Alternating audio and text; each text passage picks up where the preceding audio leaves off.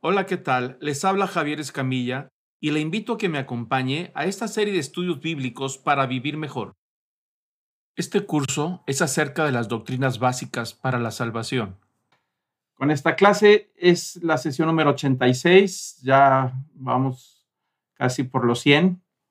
Y, de doctrinas básicas, desde que empezamos el curso de doctrinas básicas, este es el estudio número 14 y estamos estudiando la doctrina número 4, que es referente al Espíritu Santo. Y ya tuvimos la introducción la sesión pasada, entonces hoy vamos a tocar eh, el tema de la divinidad del Espíritu Santo, la persona del Espíritu Santo y los símbolos. Eh, quiero nada más recordar que estos temas que estamos viendo, sobre todo el tema del Espíritu Santo, ah, en algunas de las clases que vamos a tener, de los temas que vamos a tocar, puede tornarse un poquito polémico porque el tema del Espíritu Santo, sobre todo en, la parte de los dones espirituales, cuando lleguemos a ese momento, hay diferentes opiniones con respecto a las diferentes iglesias o denominaciones. Eh, esa es la parte que quizá entre los cristianos evangélicos tenemos unas pequeñas diferencias unos con otros. Y digo pequeñas diferencias, aunque pueden tornarse bastante fuertes.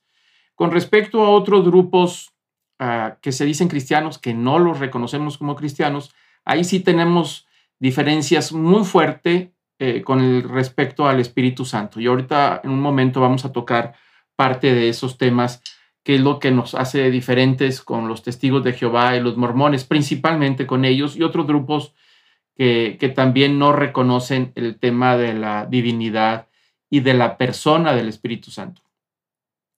Pero entramos con el, tema de la deidad o la divinidad del Espíritu Santo. La deidad del Espíritu Santo ha sido negada por muchos grupos heréticos desde los primeros siglos de la Iglesia.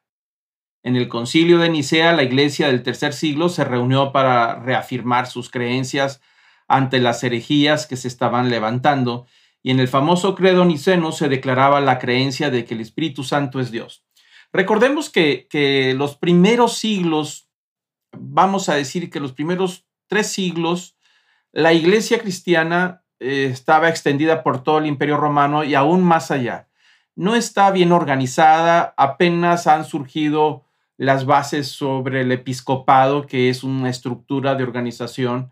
Y, y, por la misma razón de que si nos trasladamos a dos mil años atrás, las comunicaciones eran muy lentas, es decir, llevar y traer información podría llevarse meses. No había, ah, la escritura estaba muy eh, reducida solamente para los más estudiosos, los que sabían leer y escribir. La gran mayoría de los cristianos no sabía leer y escribir. Ah, y así es que era muy común que se puedan levantar diferentes herejías u opiniones referente a la doctrina básica de los cristianos y era difícil retenerla porque, como les acabo de decir, una herejía o una doctrina equivocada, mal interpretada, se extendía de acuerdo a la habilidad del maestro, es decir, que viajaba mucho o era muy docto para manera de hablar, pero su, trasfondo o su enseñanza estaba equivocada. Y poder corregir una falsa doctrina se podría llevar hasta años o décadas por las distancias, por la falta de liderazgo, la falta de organización y estructura. Entonces la iglesia primitiva tuvo que enfrentar una de sus grandes luchas, aparte de las persecuciones, pero la lucha más grande son las luchas que se daban dentro de la misma iglesia cristiana, o vamos a decirlo, dentro de la cristiandad, porque no, no hay denominaciones en esos primeros siglos. ¿no? Entonces, la lucha que enfrentaba principalmente era el salvaguardar la sana doctrina, es decir, la sana enseñanza y, las herejías crecieron, crecieron muchísimo, hubo, hubo, lugares donde casi todos eran herejes y ellos creían que eran cristianos. Así que enfrenta mucho de esas luchas ah, para poder defender y mantener la sana doctrina. Pero tuvo que haber una reunión ya para el siglo IV, eh, en el año 323, 24, 25, eh, se decide hacer un concilio con todos los líderes de la iglesia conocida hasta los límites del imperio romano, con todos los obispos ah, y todos los predicadores y maestros, y se reúnen en un lugar que se llama Nicea, ahí actualmente Turquía, en, en ese país. Y ahí se reúnen y tienen pues a dialogar sobre las diferentes doctrinas y las herejías que se estaban levantando. Y una de esas herejías ah, tenía que ver con, con, el Espíritu Santo. Ya hablamos que en cuanto a la divinidad de Jesucristo, también se levantaron herejías y con respecto al Espíritu Santo también se levantaron muchas herejías, a tal punto que la conclusión de ese concilio, eh, esa conclusión elaboraron un documento que se conoce como el Credo Niceno, que viene siendo la base de lo que se conoce actualmente como el Credo de los Apóstoles o lo que algunos conocen solamente como el Credo, el Credo. Y ese credo es, es una, es un, es un documento donde todos los cristianos ah, de aquella época, a partir de ese concilio, tienen que recitar o leer o declarar que creen en todo lo que está contenido ahí. Y si llegaba un predicador de, esos de viaje que andan ah, itinerantes, llegaba alguna iglesia, pues lo primero que le decían, ¿cuál es tu credo? Dinos tu credo. Y ese credo tenía que coincidir con este documento que ya las iglesias tenían para corroborar y asegurarse de que la persona que va a enseñar o va a predicar tuviera una sana doctrina. Entonces, ese credo, que lo, que nosotros conocemos como el credo en Dios Padre, Creador del cielo y de la tierra, todo eso no son más que declaraciones de doctrina. Cada una de esas frases es una declaración de, de doctrina. Y con respecto al tema del Espíritu Santo, también se llegó a una conclusión porque había algunas herejías que se estaban levantando muy fuerte acerca del Espíritu Santo, donde decían que el Espíritu Santo no era Dios, solamente era una energía que emanaba del Padre y que el Padre había enviado, una fuerza, pero no era una persona. Entonces se vio la necesidad de los líderes cristianos, los obispos, eh, y con todos los patriarcas, de llegar a esa declaración. Y en el credo aparece este, esta frase que dice, creo en el Espíritu Santo, Señor y dador de vida. Y noten ustedes la palabra Señor. Ahí tiene que ver con respecto a la persona y a la divinidad de, del Espíritu Santo. Y si dador de vida, es decir, es, es, la divinidad misma, no es que sea un Dios aparte, sino es la Trinidad. Por eso, de eso vamos a tocar también ese tema. Y dice que procede el Padre y del Hijo y que con el Padre y el Hijo recibe una misma adoración y gloria y que habló por los profetas. Es decir, que el Espíritu Santo existía en el Antiguo Testamento desde la creación, porque es dador de vida, y que también merece recibir adoración y gloria, la misma adoración y gloria que recibe el Padre y la misma adoración y gloria que recibe el Hijo. Esa fue una declaración para asegurarse de que todas las iglesias cristianas eh, declararan que el Espíritu Santo es un Señor, Señor y dador de vida y que merece la adoración y la gloria. Así es que el problema del Espíritu Santo en cuanto a las herejías viene desde los primeros siglos y algunas han permanecido hasta nuestros días, principalmente entre los testigos de Jehová. En el Antiguo Testamento lo que se nos dice de Dios, el Padre, también es dicho acerca del Espíritu Santo o del Espíritu de Dios. Las expresiones Dios dijo y el Espíritu dijo son utilizadas indistintamente repetidas veces. En el Nuevo Testamento este esquema continúa y posiblemente el pasaje con más fuerza en este sentido sea el que encontramos en el libro de los Hechos, capítulo 5, versículo 3 y 4. Ahí el apóstol Pedro dice, eh, está narrando un evento que sucedió entre los primeros cristianos, eh, un evento que está registrado en el libro de los Hechos que llama mucho la atención, donde se habían acercado una pareja, un matrimonio, Ananías y Zafira, y ellos habían hablado con el apóstol Pedro para ir a decir que, iba, que querían eh, donar un terreno, venderlo y con la utilidad de la venta donarlo a la iglesia para poder ponerlo dentro de la comunidad y ayudarse unos a otros. Pero ellos obraron mal. Una vez que lograron vender el terreno, cambiaron de opinión y se quedaron con el dinero y nunca entregaron el dinero a la comunidad. Entonces ahí hubo, por supuesto, un abuso de, parte de ellos, en donde primero expresan su humildad y su cooperación, y una vez que se hace popular que querían vender el terreno y ya lograron la propaganda de la venta del terreno, pues les pareció que la venta había sido muy buena y se quedaron con el dinero. Entonces eso provocó que, el, apóstol Pedro les hiciera un reclamo, ¿no? Y, dice ahí, Ananías, eh, o sea, donde está hablando el apóstol Pedro, le dice, Ananías, ¿por qué llenó Satanás tu corazón para que mintieses al Espíritu Santo y sustrajeseis el precio de la heredad? No has mentido a los hombres, sino a Dios. Para decirlo lisa y llanamente, mentir al Espíritu Santo es mentirle a Dios mismo. En este pasaje vemos que el Espíritu Santo, el centro del tema es el engaño que hicieron estos hombres, pero nos da una pista a nosotros de que el Espíritu Santo se puede engañar y que de la misma manera estos engañaron al Espíritu Santo y es como a engañar a Dios. Entonces ahí la percepción es muy clara de que para Pedro el Espíritu Santo y Dios es el mismo, es decir, es la divinidad, porque lo acaba de decir. Se no has mentido a los hombres, sino a Dios. Pero anteriormente dice, ¿por qué mentiste al Espíritu Santo? Entonces, pero nombra de ellos como personas diferentes, pero al mismo tiempo reconoce que mentirle al Espíritu Santo es mentirle a Dios, mentirle a la divinidad. Por eso cito este pasaje, porque ahí nos da la primera pista de que el Espíritu Santo no es solamente una fuerza o una energía, sino es una persona, ¿no? Y es Dios mismo. En la iglesia solemos escuchar la palabra en el nombre del Padre y del Hijo y del Espíritu Santo. Amén. Esa es una expresión muy común. Esta expresión es una fórmula trinitaria que le asigna la deidad a las tres personas de la divinidad. Se le asigna la gloria eterna al Espíritu Santo junto con el Padre y el Hijo.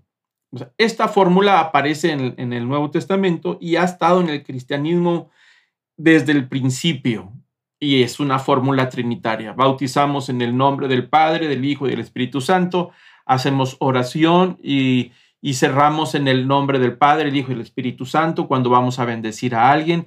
Y esa fórmula quiere decir que lo que está sucediendo sucede en el nombre de las tres personas, es decir, la Trinidad. Y eso existe desde los tiempos del apóstol Pedro.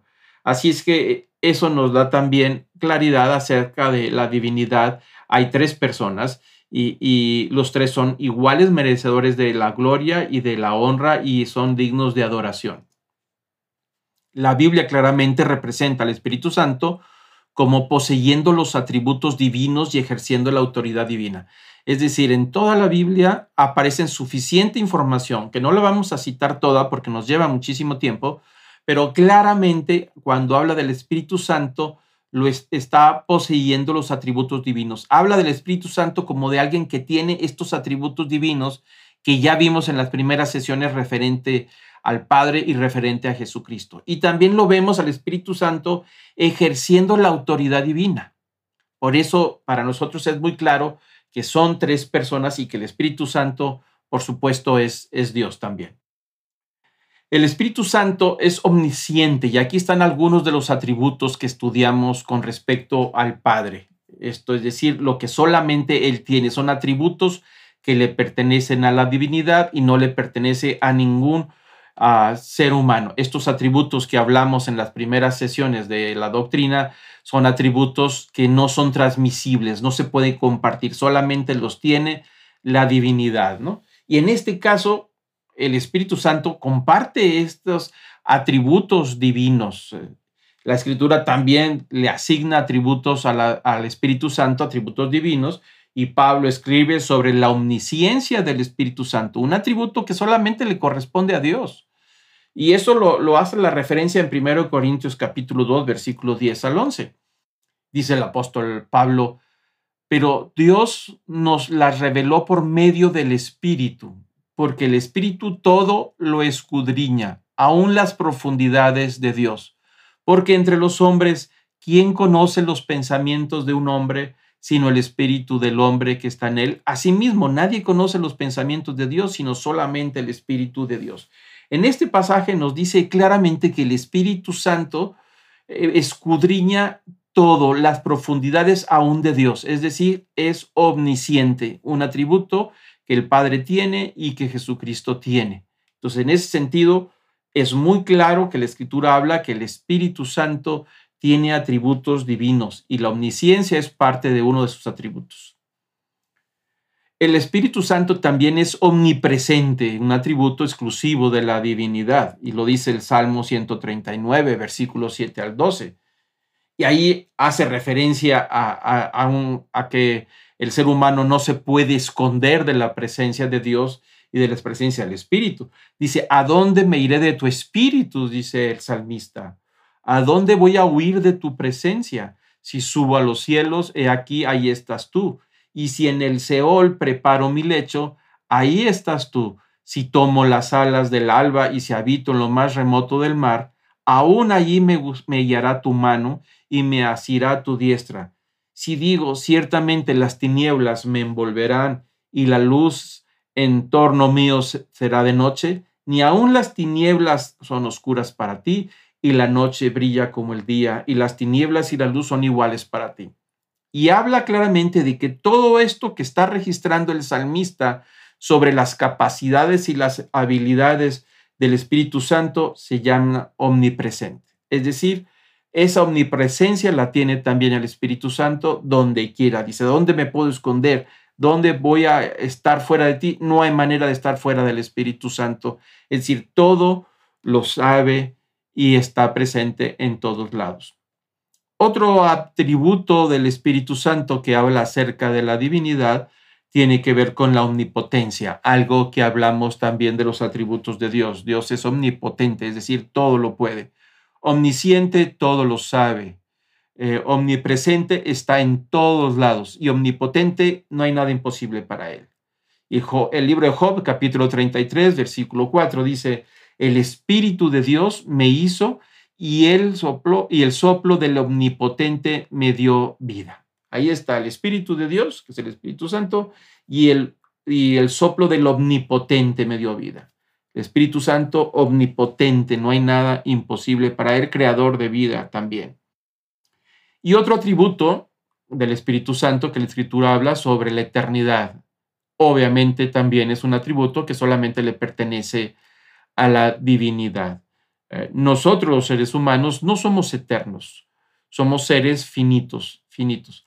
Aún la promesa del Espíritu Santo, la promesa de la vida eterna, ese es un regalo de Dios, no que nosotros lo seamos por nosotros mismos. Acuérdense que algunos, eh, dice la escritura, que al final de los tiempos vendrá un juicio, y pero todos vamos a resucitar, creyentes o no creyentes. Y algunos resucitarán para vida eterna y otros resucitarán para muerte eterna. Es decir, hay un destino final para el que no cree. Pero el Espíritu Santo es eterno en sí mismo, ¿no? Es decir, es, Nadie le dio esa eternidad, es, es parte de, de él. Y lo dice el libro de Hebreos capítulo 9, versículo 14. ¿Cuánto más la sangre de Cristo, el cual mediante el Espíritu eterno, noten ustedes la palabra Espíritu eterno, se ofreció a sí mismo sin mancha a Dios, limpiará vuestras conciencias de obras muertas para que sirváis al Dios vivo. Pero noten ustedes la palabra ahí que habla que el Espíritu, que Cristo mismo, la sangre de Cristo fue derramada mediante el Espíritu Eterno. Y ahí está claramente la eternidad del Espíritu Santo, ¿no? Cuatro atributos que hemos estado viendo que solamente pertenecen a la divinidad y que el Espíritu Santo tiene. El Espíritu Santo también estaba presente el día de la creación. Acuérdense que hemos visto los primeros pasajes de esta sesión, hablábamos sobre el Espíritu Santo dador de vida, ¿no? Génesis 1, 1, 2 dice, en el principio creó Dios los cielos y la tierra, y la tierra estaba sin orden y vacía, y las tinieblas cubrían la superficie del abismo, y el Espíritu de Dios se movía sobre la superficie de las aguas. Ahí está presente en el inicio de todo, en la creación de todo. El, el Evangelio de Juan, capítulo 1, versículo 1, habla que el verbo se hizo carne, es decir, Jesucristo, también está presente en la creación y el Espíritu Santo está presente en la creación. La bendición del apóstol Pablo es interesante para poder comprender ah, el tema de, la divinidad del Espíritu Santo y hace esta bendición en 2 Corintios 13, versículo 14. Ese es al final, eh, dice el apóstol Pablo, dice, la gracia del Señor Jesucristo el amor de Dios y la comunión del Espíritu Santo sea con todos vosotros. Entonces ahí tenemos a los tres en una bendición final. Si el Espíritu Santo no fuera Dios, no tendría por qué tenerlo ahí en el presente. Eh, habla de la gracia de Jesucristo, el amor de Dios que manda a Jesucristo, el perdón de Cristo a través de la gracia y la comunión del Espíritu Santo. Es decir, el Espíritu Santo nos nos lleva a la comunión. Acuérdense que la obra del Espíritu Santo, y lo vamos a ver con más detalle, es que el Padre ama o manda, nos ha amado tanto que da a su Hijo unigénito para que extienda la gracia y poder alcanzar la salvación. Una vez restaurados a través de la gracia de Cristo, el Espíritu Santo nos lleva a formar parte de una comunidad y ahí nos ubica en esa comunidad que se llama la iglesia. Y no me refiero a una institución ni a una organización, sino al cuerpo místico de Cristo que está formado por todos los creyentes en todo el mundo de los que han muerto, de los que estamos vivos y de los que se van a convertir. Eso se llama cuerpo místico. Así habla el apóstol Pablo en el libro de Efesios. Y, poder entrar a esa comunidad no es asunto de nuestra voluntad. no es decir, no es, no es de sangre, eh, no es corporal, no es herederos, de heredar este privilegio. No entramos a la comunidad de la iglesia por derechos de nacionalidad, de raza. No, este es un asunto solamente a través de los que han nacido de nuevo por la gracia de Cristo y el Espíritu Santo nos toma y nos lleva a formar parte de la iglesia. Entonces es obra del Espíritu Santo y vamos a ver todos los detalles más adelante en las sesiones que vienen por delante. Ahora vamos con el tema 2, hablar de la persona del Espíritu Santo. Es bien importante que entendamos el tema de la persona del Espíritu Santo para poder tenerlo claro con respecto a la divinidad. Hablamos de la divinidad, ahora vamos a hablar que el Espíritu Santo es una persona, ¿no? Y lo interesante es que no podemos pensar en el Espíritu Santo como algo, sino como alguien. Y ahí empieza todo para comprender esto. El Espíritu Santo no es algo, es alguien, es una persona. Él es una persona real que habita en cada creyente. A veces pensamos que la única persona real es aquella que es visible. En realidad nosotros somos una persona y tenemos una personalidad, la cual no es el cuerpo en sí. Este cuerpo humano es solamente el vehículo que Dios nos ha dado para vivir en el planeta Tierra. Tú no eres algo. Cuando mueras permanecerá un cuerpo que ponemos en la tumba, pero tú habrás partido. Esa persona real, es decir, el espíritu que partió, es una persona real, nunca ha sido visible, así como el Espíritu Santo tampoco lo es. Bueno, esto eh, me parece que nos ayuda a entender el tema de la persona del Espíritu Santo. Todos nosotros, por ejemplo, ustedes me están escuchando hablar, algunos me están viendo, este cuerpo que ustedes ven, ese no soy yo, ese es mi cuerpo, ese es el estuche. El yo, mi persona, tiene que ver con el espíritu el que está hablando adentro, el que siente, que llora, el que se alegra, el que tiene rasgos de una personalidad, de carácter, sus emociones forman parte de, un, de este espíritu. Ese, mi espíritu, ese es el que soy yo, no mi cuerpo, ¿no? Mi cuerpo es el estuche nada más. Y una vez que muera, mi cuerpo será llevado a sepulcro y mi espíritu, que es una persona que se llama Javier, ese irá a la presencia del Padre, pero el espíritu nadie lo ve cuando alguien muere, nadie ve al espíritu que se está moviendo. Eso de que vi al fantasma de mi abuelo estirarme los pies en la noche, no, no, eso no funciona así porque los espíritus no tienen forma para empezar. Entonces nadie puede ver mi espíritu, me ve mi, mi cuerpo, pero no me ve mi espíritu. Entonces el Espíritu Santo es una persona igual que yo, soy una persona, pero yo sí tengo un cuerpo.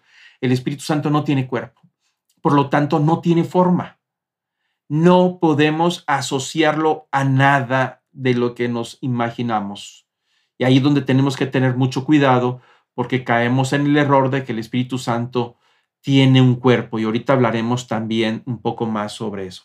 Así es que el Espíritu Santo es una persona que no tiene cuerpo, ¿no?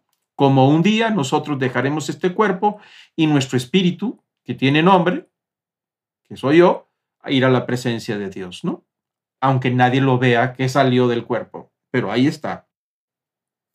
Así es que cuando hablamos sobre la personalidad del Espíritu Santo, queremos decir que el tercer miembro de la Trinidad es una persona y no una fuerza. Y aquí tenemos que tener mucho cuidado y ser muy atentos en que nosotros no podemos definir que el Espíritu Santo es una fuerza o es una energía solamente aunque provee fuerza y provee energía, no lo es. Los testigos de Jehová, cuando hablan del Espíritu Santo, dicen que es una emanación, que no es una persona, no pertenece a la Trinidad porque ellos no creen en la Trinidad y no creen que el Espíritu Santo es Dios, que no es una persona, sino solamente es una emanación, una energía que emana del Padre. Pero la verdad es que la escritura es muy clara con respecto a la persona del Espíritu Santo se utiliza pronombres. Hay momentos que habla la escritura acerca del Espíritu Santo y usa pronombres. Entonces no puedes usar pronombres acerca de una energía, ¿no? Pronombres personales. Y usa esos pronombres personales para referirse al Espíritu. Y vamos a ver algunos pasajes, ¿no? Por ejemplo, el Evangelio de Juan, capítulo 16, versículo 13, dice Jesús, Jesús está hablando, dice, pero cuando venga el Espíritu de verdad, Él Noten ustedes que en la escritura, si tiene la Biblia en su mano, la escritura tiene el acento en la palabra él, es decir, se está refiriendo a una persona. No es un artículo para definir el género, es un pronombre personal.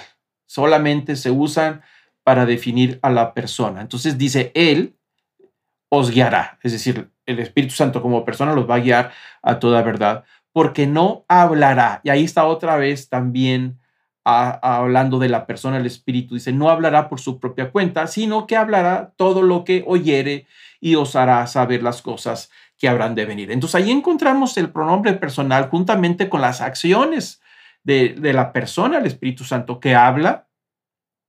Los espíritus no hablan.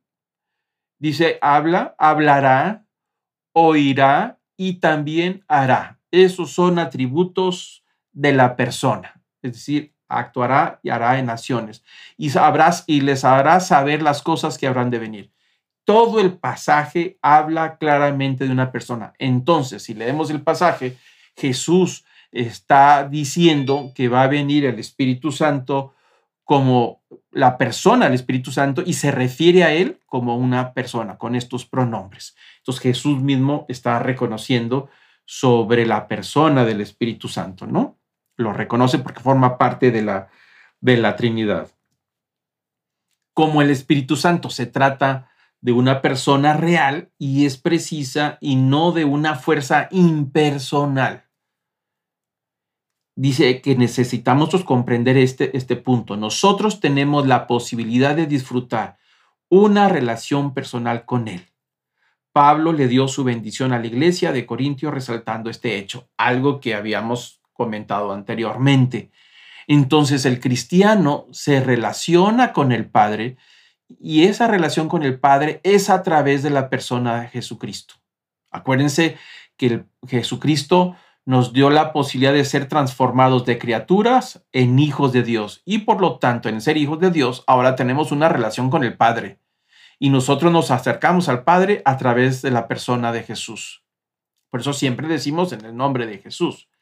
Pero Jesús nos habló de que vendría otra persona divina, es decir, no, no tres dioses, sino la otra persona, tres personas en uno solo, que Él nos va a guiar a la verdad y nos hablará y nos traerá revelación y hará cosas entre nosotros y que podremos tener comunión con Él, es decir, podremos relacionarnos con Él.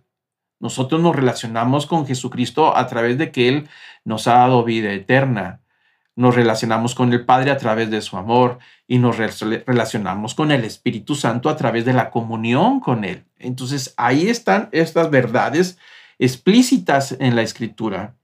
Y como lo comentamos anteriormente, ahí está el pasaje de 2 de Corintios 13, 14, la gracia de Jesucristo es la manera en que nos relacionamos con Él el amor de Dios es la forma en que nos relacionamos con el Padre y la comunión del Espíritu Santo es la manera en que nos relacionamos con el Espíritu Santo. A través de la comunión, sea con todos vosotros. Amén. ahí está claramente el tema de la Trinidad, ¿no? Como el Espíritu Santo es una persona, es posible que le oremos.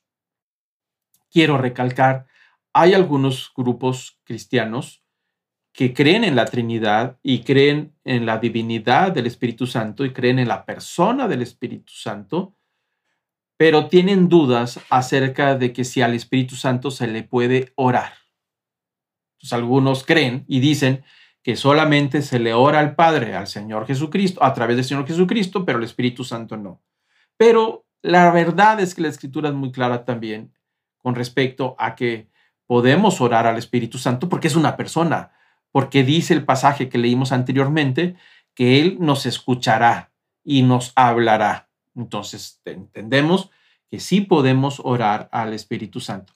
Su papel en la oración es ayudarnos, es decir, clamamos al Espíritu Santo para que nos fortalezca eh, de una manera adecuada, para expresarnos al Padre de una manera adecuada, del mismo modo que Jesús intercede por nosotros como nuestro sumo sacerdote. Así el Espíritu Santo intercede por nosotros en la oración. La Biblia también nos habla del Espíritu Santo realizando tareas que solo pueden ser llevadas a cabo por personas. Es decir, cuando habla del Espíritu Santo, las acciones que habla del Espíritu Santo son cosas que solamente una persona puede ejecutar. Por ejemplo, el Espíritu Santo consuela. Y ahí nos dijo Jesús claramente que el Espíritu Santo nos iba a consolar, nos iba a guiar y nos iba a enseñar. Estas son cosas que solamente pueden hacerlo las personas. Entonces, por eso el Espíritu Santo es una persona y es muy claro. Podemos leer el capítulo en Juan 16, habla sobre todos estos detalles. Estas actividades son desarrolladas de manera tal que involucran la inteligencia, la voluntad, el sentimiento y el poder. Él busca, selecciona, revela, consuela, convence y amonesta. Son acciones de la persona al Espíritu Santo. Solo una persona puede hacer tales cosas. La respuesta del cristiano entonces no es la mera afirmación de que tal ser existe, sino que obedece. Entonces nosotros como cristianos, si queremos seguir una sana doctrina, nosotros no cuestionamos la existencia del Espíritu Santo, la tercera persona de la Trinidad, sino más bien le obedecemos, porque hay suficiente información.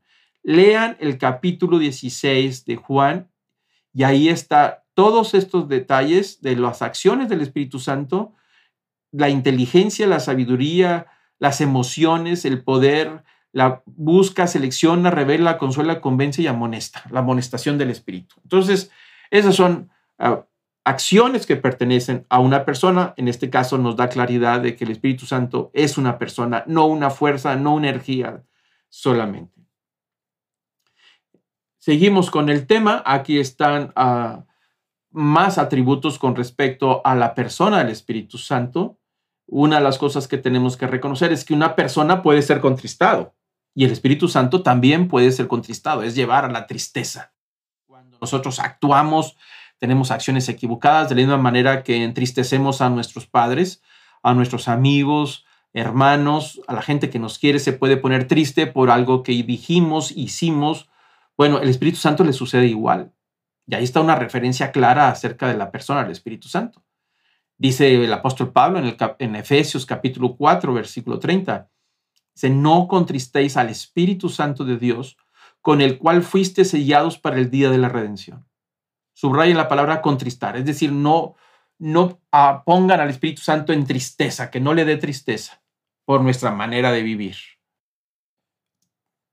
Otra cosa que nos habla de la persona del Espíritu Santo es que puede ser tentado. Todas las personas somos tentados.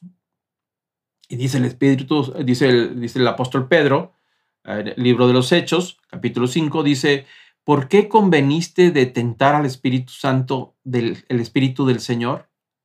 Ahí Pedro está hablando del tema de Ananías y Zafira, algo que leímos al principio de esta sesión acerca de esta pareja que tuvo malas intenciones de vender el terreno y quedarse con el dinero para sacar ganancias personales.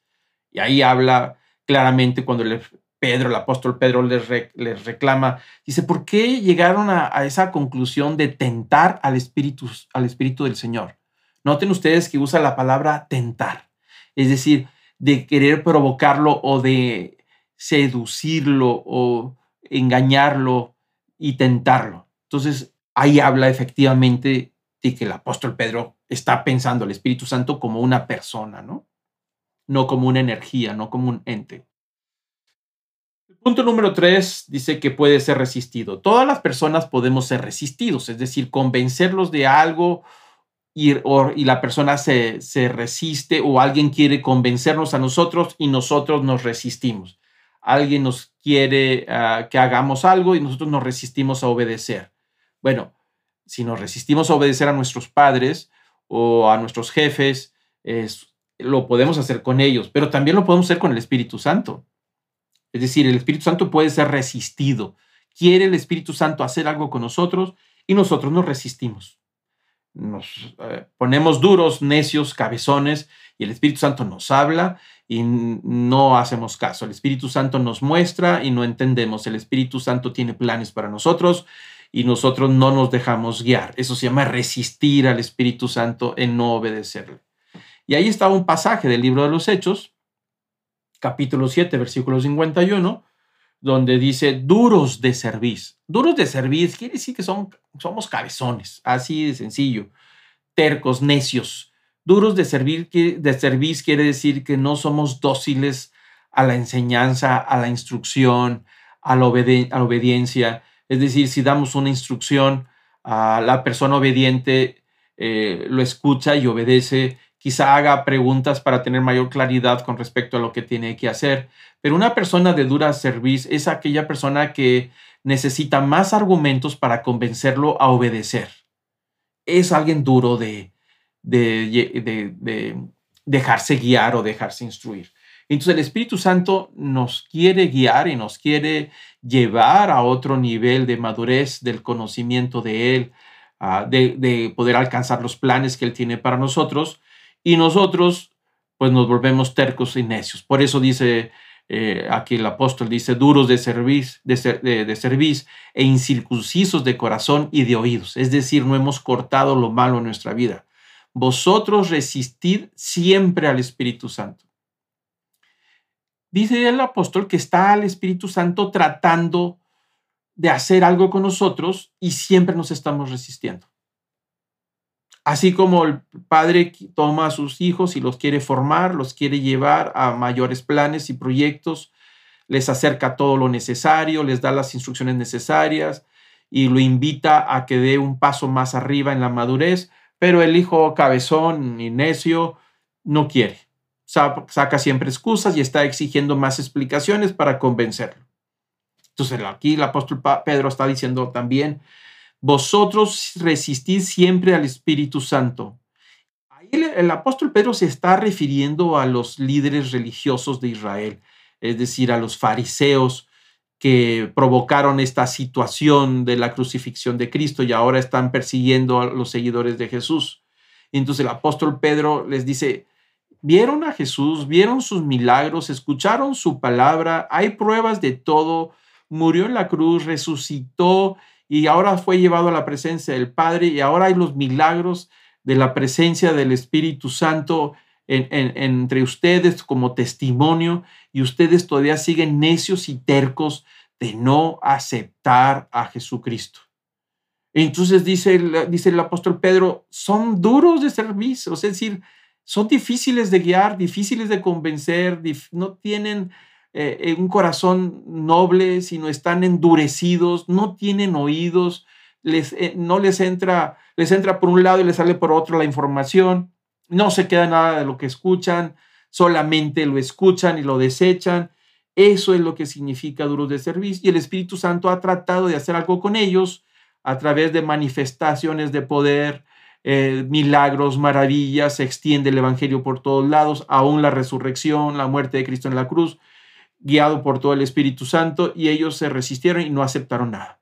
Dice el apóstol Pedro, son como vuestros padres, refiriéndose a los tiempos de los profetas, cuando el Espíritu Santo levantaba a un profeta y hablaba a través de él, pues los líderes lo apedreaban, lo perseguían y, no lo reconocían y se resistían a, a, lo que Dios quería hacer con el pueblo de Israel. ¿no? Entonces, son iguales, han pasado siglos desde los últimos profetas que apedrearon Dice, pero la actitud y, es lo mismo, la dureza de corazón es, es, lo mismo. No pudieron reconocer el día de su visitación. Acuérdense que Jesús, días antes de ser entregado, vio a Jerusalén desde la parte alta, al ir llegando a Jerusalén y ve la ciudad majestuosa, todos ocupados para la fiesta de la Pascua. Y dice la escritura que él lloró a ver a Jerusalén. Dice que el Espíritu Santo lo, le muestra todo y, y llora Jesús ahí Dice Jerusalén, Jerusalén, que apedreas a los profetas y a los que te han sido enviados. Cuántas veces quise reunirte como la gallina reúne a sus polluelos, pero te resististe. Dije, aquí vendrá ahora la hora en que vas a ser apretada y tus muros serán derribados, será destruido y verás llanto y dolor, por cuanto no reconociste el día de tu visitación. Está hablando sobre todo el sistema religioso. No reconocieron a Jesús. El Espíritu Santo estaba ahí, les mostró todo, pero fueron duros hay gente que ha sido testigo de milagros del Espíritu Santo.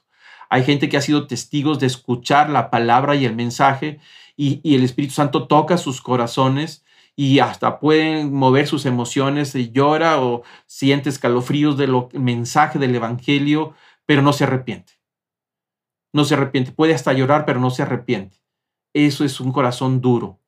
Resistir al Espíritu Santo. No se deja guiar por el Espíritu Santo para que lo lleve a la presencia de Jesucristo a un verdadero arrepentimiento. Dije, así también vosotros, dice el apóstol Pedro, con respecto a esa generación que resistió. Así es que el Espíritu Santo quiere hacer algo, pero lo resistimos. Nunca vamos a resistir una fuerza, una energía. Si explota una bomba atómica con toda la energía, liberada, nosotros no podemos hacer nada por resistirla. Nos lleva de encuentro. Bueno, el Espíritu Santo se puede resistir. Si la gente no quiere, no habrá nada. Pero ahí está el Espíritu Santo. Otra de las cosas también que, puede, que nos da prueba de la persona del Espíritu Santo es que puede ser blasfemado. Es decir, nosotros podemos hablar mal de las personas. Nosotros no hablamos mal de la energía no hablamos mal de las fuerzas de la naturaleza. Podemos quejarnos de que llueve, pero después buscamos la lluvia. Pero no podemos hablar mal de la lluvia, ni del frío, ni del calor, porque no son personas. Son energías, son fuerzas que ahí están presentes. Pero podemos hablar mal de las personas, de fulano, de palangano, de criticarlos, inclusive levantar falsos testimonios.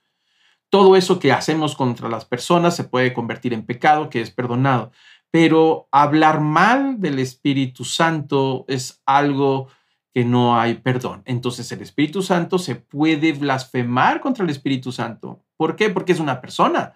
Si fuera una energía y una fuerza solamente, ¿cómo blasfemamos contra una fuerza? ¿Cómo blasfemamos contra la electricidad? ¿Cómo blasfemamos contra la frialdad, el calor, los vientos, los temblores? No podemos blasfemar. Podemos soltar maldiciones de enojo y de resentimiento, pero esas fuerzas no nos escuchan porque no son personas, ni los podemos controlar, ni hacer nada, ni dirigirlos, ni platicar con ellos, ni esas fuerzas nos pueden dar consuelo, ni nos pueden guiar, ni nos toman de la mano, ni nos llevan a convicción de pecado, porque no son personas. El Espíritu Santo es una persona y por lo tanto podemos blasfemar.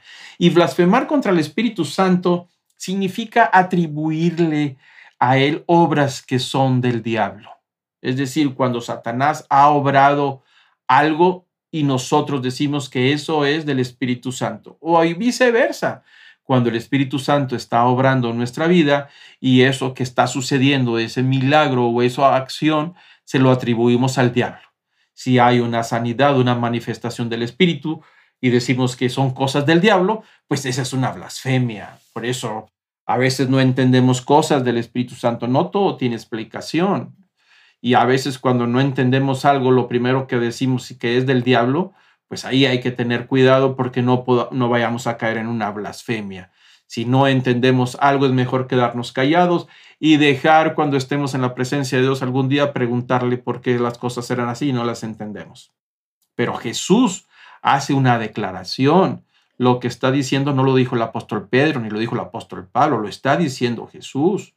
Pero cualquiera que blasfeme contra el Espíritu Santo no tiene jamás perdón. Es decir, atribuir la obra del Espíritu Santo en el individuo y atribuir esa obra que es una obra de Satanás, no hay perdón para esas personas, sino lo único que le espera es juicio eterno. Por eso dice, es reo ahora de juicio eterno. No hay nada que hacer, esperar a que lo juzguen al día del, juicio final. Ahí está registrado en el Evangelio de Marcos capítulo 3, versículo 29 al 30. Así es que hay que ser cuidadosos ¿eh? con respecto a lo que decimos del Espíritu Santo. Hay cosas que yo a veces no entiendo del Espíritu Santo, pero me cuido mucho de hacer una declaración equivocada. Si no lo entiendo, mejor me quedo callado. Mejor me muevo en lo que sí entiendo, ¿no? Y de eso estamos hablando, de lo que sí comprendemos y de lo que la escritura es muy clara. Pero el Espíritu Santo es mucho más allá de lo que encontramos en la escritura. Acordémonos, nosotros no podemos ah, encapsular la persona del Espíritu Santo por la información que tenemos en la escritura. De la misma cosa, no podemos nosotros etiquetar a Dios con la información que nos da. Es la información que Él nos ha revelado, pero Dios es mucho más allá que la revelación que está ahí en la, en la escritura. Igualmente Jesucristo, igualmente eh, el Espíritu Santo. Eh, los mismos evangelios dicen que Jesús hizo muchas cosas más allá de lo que está registrado en los evangelios. Dijo mucho más y hizo más de lo que está ahí. Entonces no lo conocemos. Esas cosas que dijo no están registradas. Hay muchas cosas que hizo Jesús que tampoco están registradas, pero creemos que Jesús es mucho más allá de lo que está definido en los evangelios y en las escrituras, ¿no? Es más grande que eso. El Espíritu Santo es mucho más grande de lo que está definido en las escrituras. Pero nosotros, para poder definir también nuestra fe, creemos en lo que está revelado en la escritura y creemos que hay algo más allá que no sabemos qué es. Pero también sabemos lo que no es. Y eso nos ayuda a entender también la obra del Espíritu Santo, ¿no?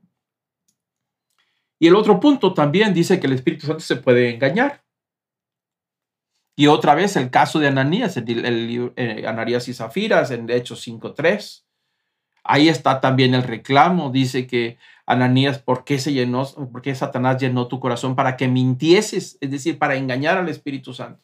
Obviamente no se le puede engañar ah, de la misma manera que nuestros hijos, a veces pequeñitos, eh, traen toda la cara llena de chocolate y cuando le dices, ¿te comiste el chocolate? El niño va a decir, no, yo no fui fue fulano de tal. Pues ahí nos está engañando, ¿no? Pero no nos puede engañar porque la evidencia lo trae en su propia cara.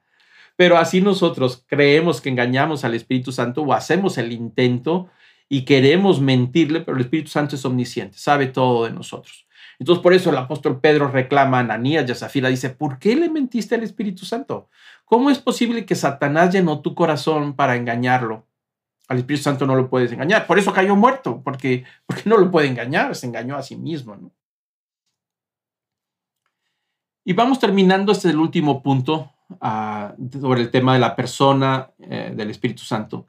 El Espíritu Santo se identifica con símbolos y aquí yo quiero ser cuidadoso con lo que voy a decir. Como hemos estado hablando, el Espíritu Santo es espíritu, no tiene forma no tiene volumen, ni siquiera como, como si fuera un vapor o como si fuera una energía que se mueve, una luz que está ahí, es el Espíritu Santo. No, es un espíritu. Nada de lo que haya en esta tierra puede parecerse al Espíritu Santo. Nada, porque es espíritu.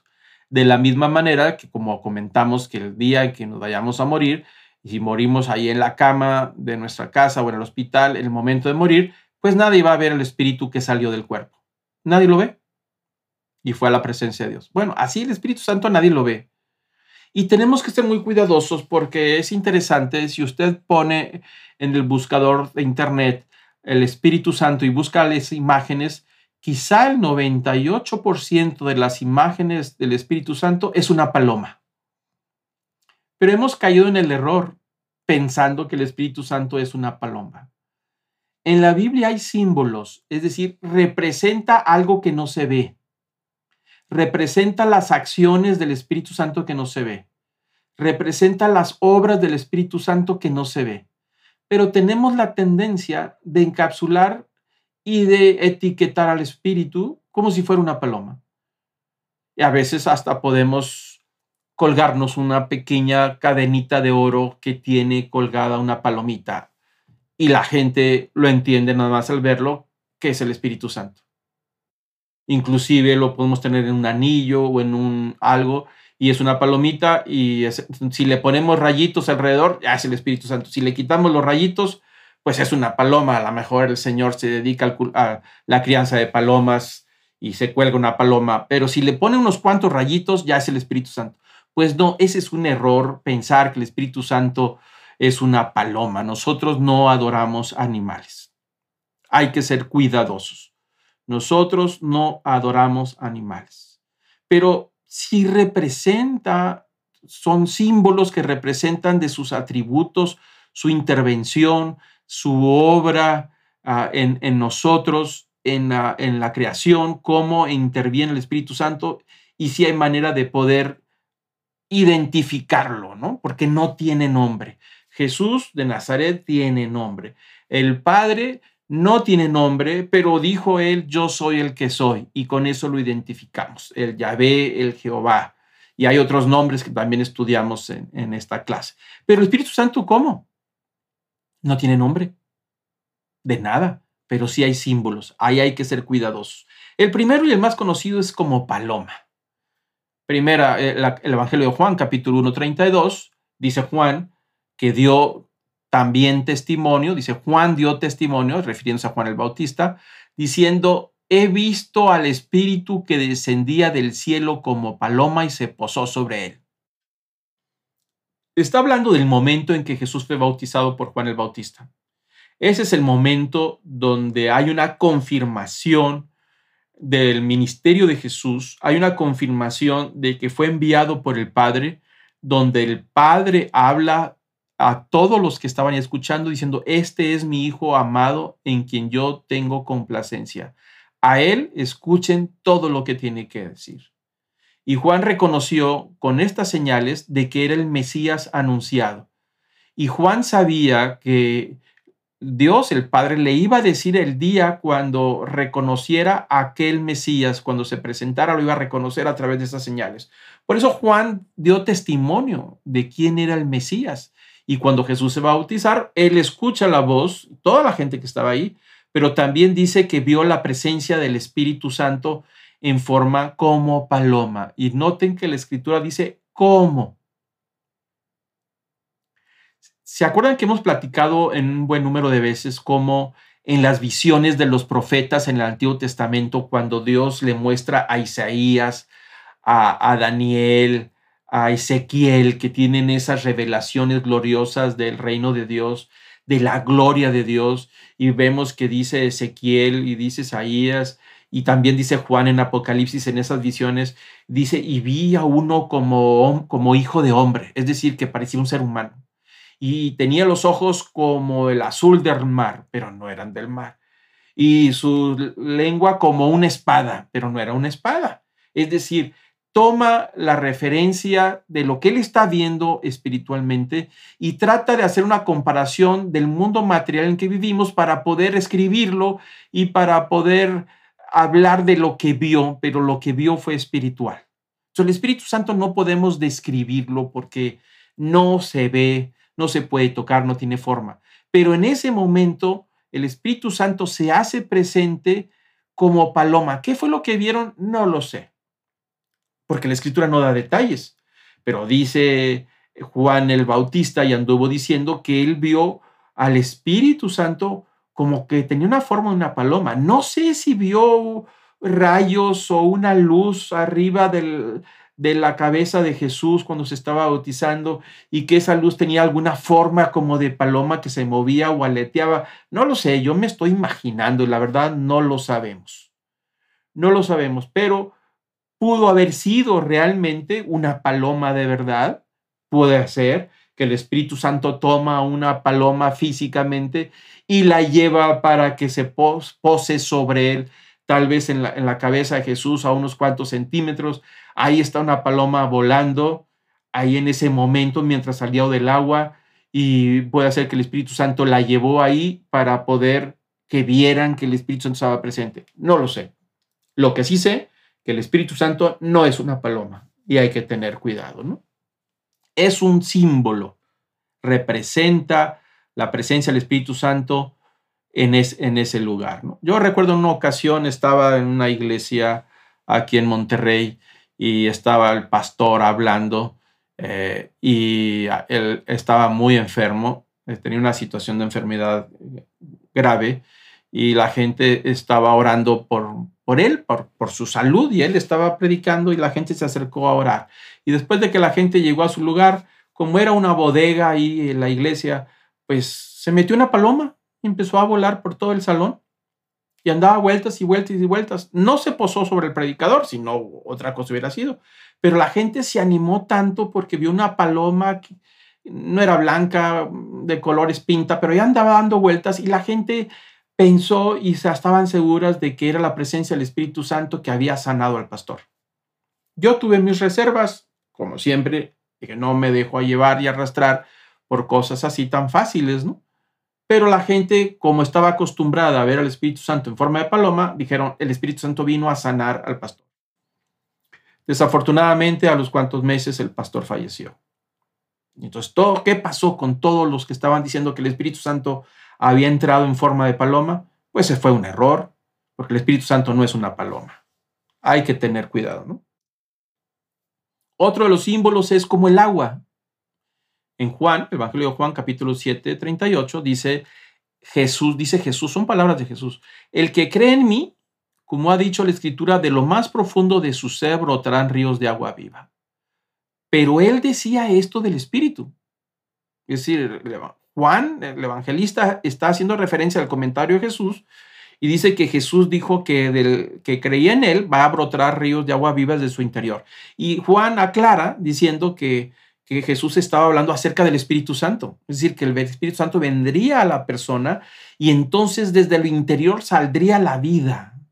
Una vez que la persona se convierte en templo del Espíritu Santo, saldría la vida hacia afuera, no de afuera hacia adentro, ¿no? Y se refería a esa vida en el Espíritu dice que, pero él decía que se refería al Espíritu, que los que habían creído en él habían de recibir, porque el Espíritu no había sido dado todavía, pues Jesús no había sido glorificado. Y ahí está lo que dice Juan en el Evangelio, que el Espíritu Santo solamente iba a llegar después de que Jesús regresara a la presencia del Padre, después de la resurrección en la ascensión. Una vez que se fue, Jesús les dijo a los discípulos, no se vayan de Jerusalén hasta no recibir la promesa del Padre.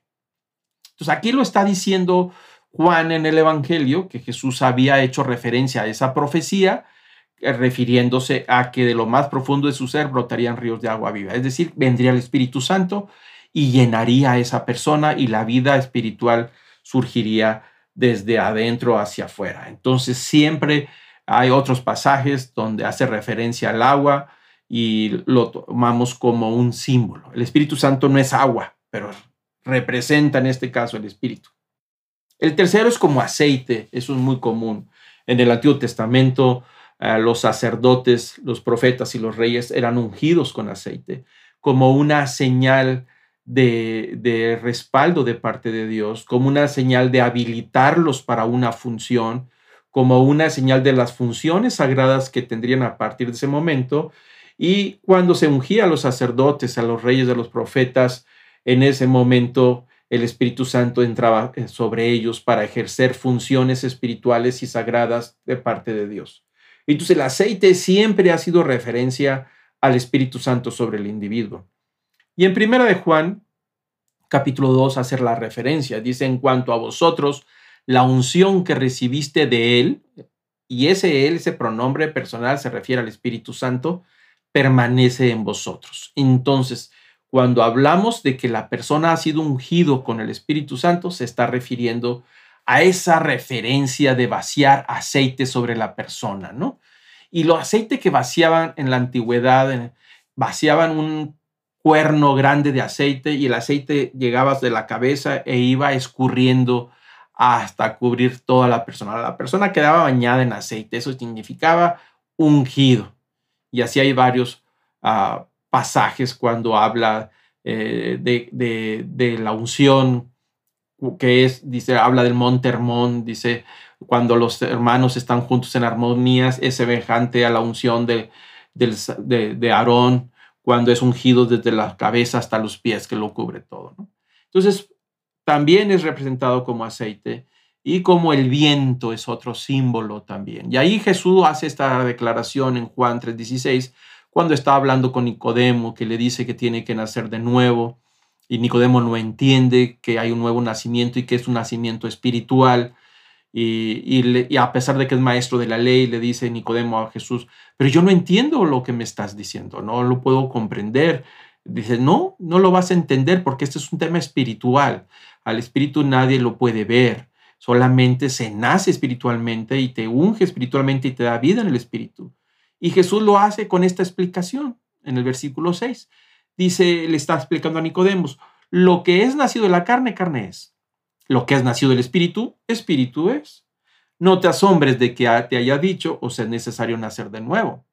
El viento sopla donde quiere y oye su sonido, pero no sabes de dónde viene ni a dónde va. Así es todo aquel que es nacido del espíritu. Es decir, dice, aquel que nace en el espíritu, dice, nace en un espíritu, dice, ¿ves el viento? Pues no, no lo veo. ¿Lo sientes? Sí, ahí está. Nadie sabe dónde viene el viento. Bueno, ahora ya sabemos con toda la, la tecnología, pero en aquel tiempo no sabía de dónde venía el viento ni a dónde iba, dónde terminaba. Dice, bueno, así es el que nace en el espíritu. Viene el espíritu y lo inunda, lo toma. Dice Jesús, nadie oye su sonido, el, viento hace y sopla sobre la persona, hace lo que quiere, pero nadie sabe a dónde viene ni a dónde va. Así es todos los que nacen del Espíritu. Entonces ahí también hay una referencia. ¿no? Y por último, está eh, punto número 5 como fuego. Y es también una de las más comunes cuando hay el derramamiento del Espíritu Santo en el, el capítulo 2 del libro de los Hechos que se conoce como Pentecostés. Dice la escritura muy clara que estaban todos los apóstoles reunidos y estaban reunidos como referencia que Jesús le dijo, no se vayan de Jerusalén, quédense en Jerusalén hasta que venga sobre ustedes el Espíritu Santo. Y ahí están todos reunidos, ellos no sabían en qué momento iba a llegar, pero no sabían ni cómo iba a llegar, para ellos era totalmente nuevo, pero dice que se, hubo un temblor, todo fue sacudido, las paredes, las calles, todo el, el centro de la ciudad empezó a temblar y ellos estaban asustados, reunidos, orando los apóstoles y de repente aparecen unas lenguas como de fuego. Vuelvo otra vez a recalcar que dice lenguas como de fuego. No era fuego, pero los que lo son testigos lo, lo comparan a algo como un fuego. Es lo más cercano que tienen para identificar que algo se manifestó públicamente o, o corporalmente o materialmente. Algo vieron ellos y la referencia es que vieron como si fueran lenguas de fuego sobre ellos repartiéndose y se posaron en cada uno de ellos, quizá en la, en la cabeza, en el hombro, no sabemos, pero cada uno recibió una, una lengua de, como de fuego y fueron todos llenos del Espíritu Santo y comenzaron a hablar en otras lenguas según el Espíritu les daba habilidad para expresarse. Y ahí está el, el, tema, ¿no? Volvemos otra vez eh, siempre aparece la palomita y fuego, están relacionados, que significa la obra del Espíritu Santo. Pero ni es fuego, ni es paloma, ni es viento, ni es agua, ni es aceite, ni es un sello, que es el último punto. Segunda Corintios 1.21 dice, para terminar ahora bien, el que nos confirma con vosotros en Cristo, el que nos ungió, ya habla del Espíritu Santo, es decir, el que nos dio el Espíritu Santo, es Dios quien también nos selló y nos dio el Espíritu en nuestro corazón como garantía. Entonces, otro símbolo del Espíritu Santo es un sello que habla de la obra sobre nosotros, que nos marca y nos separa, que, es de su, que somos de su propiedad, Cristo, y que nos reserva para el día del juicio.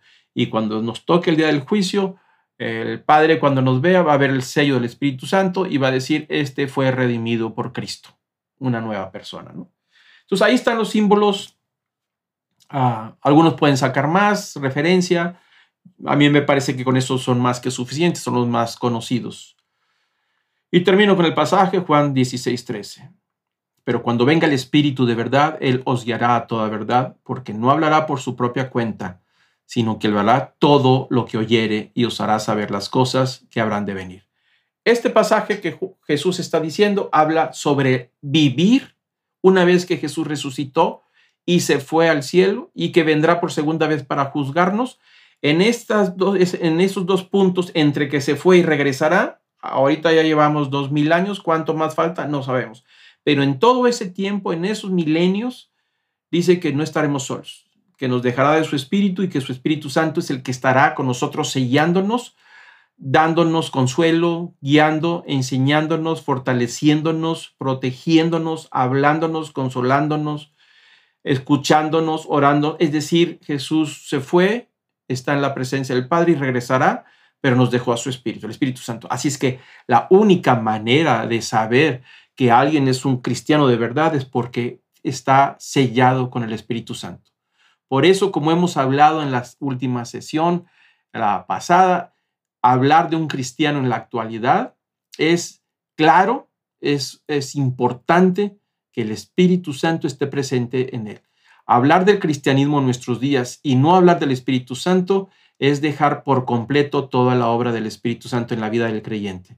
Una persona que se dice cristiano, eh, que es hijo de Dios, pero no está sellado por el Espíritu, no vive en el Espíritu, por supuesto que está en veremos su salvación. Yo estoy casi seguro que no es hijo de Dios, por cuanto el Espíritu Santo no vive en él ni está en las marcas del Espíritu.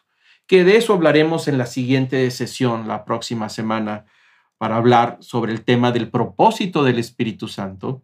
Hablaremos de la vida en el Espíritu, cómo un cristiano vive en el Espíritu, cuáles son las señales que nos permiten saber si estamos viviendo en el Espíritu y por qué fue enviado el Espíritu, el Espíritu Santo, por qué el Padre lo prometió desde la antigüedad, por qué Jesús dijo no se vayan hasta que reciban la promesa del Espíritu Santo y por qué los apóstoles dijeron que era indispensable que todo que creyera en Jesús tenía que ser lleno del Espíritu Santo, como una garantía de llegar sanos y salvos a la presencia del Padre para el día del juicio final. Pero de eso hablaremos en la próxima sesión. Yo les pido que cerremos nuestros ojos, inclinemos nuestros rostros para terminar con esta oración. Amado Padre, gracias te damos una vez más por permitirnos estar aquí reunidos escuchando tu palabra. Gracias Señor porque eh, tú nos has dado luz, nos has dado claridad y nos has permitido por gracia, por la obra de Cristo en la cruz, acercarnos a ti y poder tener este tiempo de relacionarnos contigo, Padre. Gracias por tu amor, gracias por la, ah, la gracia de, Jesús en la cruz, el perdón de los pecados y gracias, Señor, porque nos has prometido eh, darnos de tu espíritu. Como, un, como alguien que nos va a fortalecer, que nos acompaña y nos guía en esta tierra mientras vivimos en este cuerpo que es un cuerpo que siempre nos induce al pecado. Señor, gracias por tu Espíritu que siempre nos lleva al arrepentimiento, que nos da convicción de pecado, que nos lleva a, a, contristarnos, a sentirnos tristes cuando hemos actuado mal, pero también nos enseña, nos guía, nos lleva a la madurez, nos habla con verdad y también nos fortalece y nos da consuelo y también obra milagros fortaleza y tiene todo el poder omnipotente, omnisciente. Padre, gracias por tu Espíritu, que es lo que nos da la garantía de saber que estamos, Señor, en la comunidad, en la iglesia, que pertenecemos a tu cuerpo, Señor. Gracias por tu Espíritu, que gracias a Él la iglesia ha sobrevivido por estos dos mil años contra tantas batallas, luchas internas, luchas externas, Señor, contra luchas personales que todos vivimos. Y es gracias al Espíritu que nos permite avanzar y nos lleva al arrepentimiento para seguir adelante.